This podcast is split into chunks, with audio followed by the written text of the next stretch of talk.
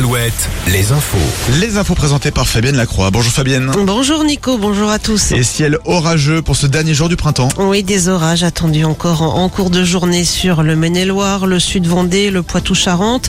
Des orages qui ont provoqué des dégâts hier dans la Vienne. Les secours ont dû intervenir pour des inondations à, à Poitiers, à Lusignan ou encore à Buxerolles.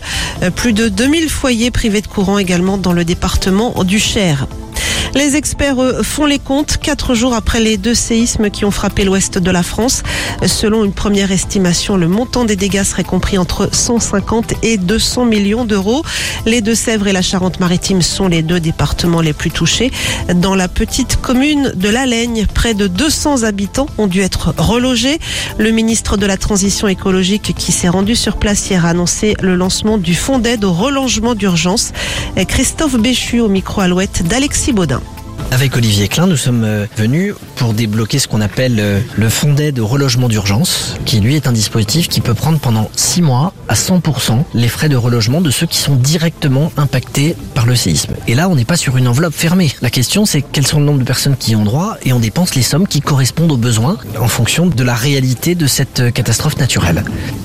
Le maire de Cholet placé en garde à vue pendant plusieurs heures. Hier, Gilles Bourdoulex s'était interrogé dans le cadre de l'enquête sur la mort de deux personnes le 14 juillet dernier lors du feu d'artifice. Les deux victimes, un frère et une sœur, avaient été tués par des projectiles tombés près du pas de tir suite à un dysfonctionnement d'un bloc de tir. Le maire de Cholet est ressorti libre sans aucune charge retenue contre lui. Sur la route, le pont de l'île de Ré euh, sera fermé la nuit prochaine et jusqu'à demain matin pour des travaux. Le pont de l'île de Ré qui passe au tarif d'été 16 euros le passage désormais pour une voiture contre 8 euros hors saison. Ce tarif estival restera en place jusqu'au 11 septembre. En foot, les Bleus, vainqueurs hier soir de la Grèce 1-0, sont pratiquement qualifiés pour l'Euro 2024 avec quatre victoires en autant de rencontres. Le club de Châteauroux lui a rendez-vous aujourd'hui devant la DNCG, le gendarme financier de la Ligue. La Berrichonne, confrontée à de gros soucis financiers, pourrait être rétrogradée. Autre club en difficulté, l'ASJ Soyaux. L'équipe féminine est reléguée en D2 la saison prochaine et les dirigeants charentais ont également rendez-vous aujourd'hui euh, devant la DNCG.